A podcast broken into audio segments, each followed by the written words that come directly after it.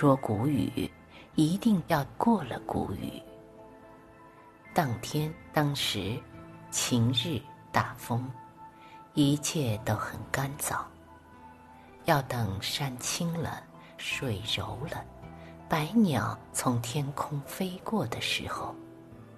还有，我得出城去，要到很远的地方，在城里说，哈，谁管你古语不古语？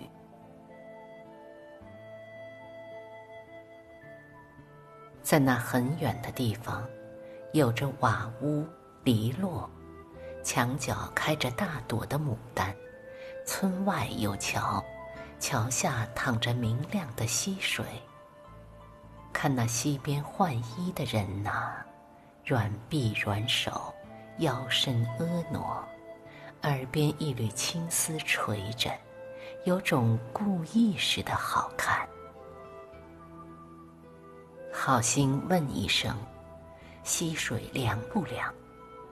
那人抬起头，只见眼若秋水，面若桃花，脆生生的反问一句：“过路的，你要打听谁？”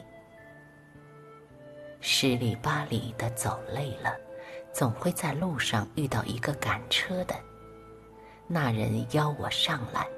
一句话也没有，继续抽他的烟，赶他的车。马车很颠，风儿吹着，颠的人很舒服。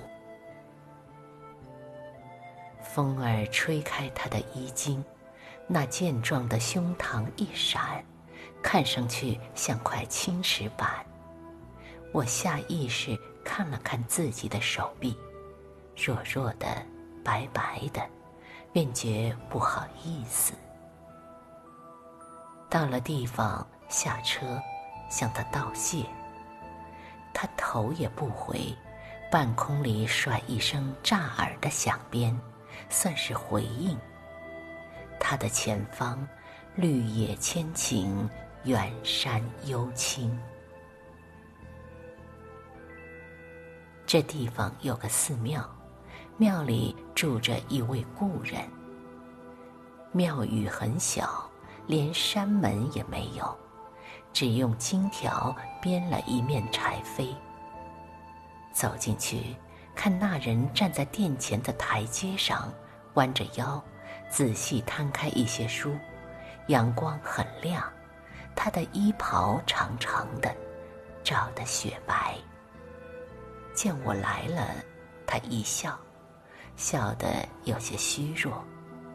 我问：“这几年在这里住的可惯，身子好些没有？”他点点头，一边让我坐下，又忙着弄水弄茶。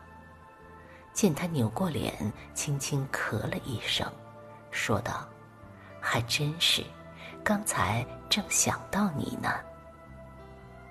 那天。我们坐着说话，忽然就下起了雨，日头来不及躲到云后，我和他来不及捡那些经书，胡乱抱起来堆到屋里，然后相视一笑。我们擦着脸上的雨水，他说：“这下可好了，前两天种在外面的菜正在发芽。”我回头看了看那尊鎏金的佛，眼神恼恼的，好像有点怪他。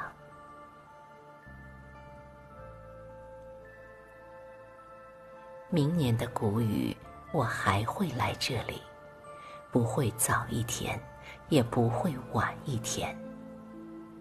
故人呐，在青山下等我，因为明年这时候。我一定学会了御风而飞。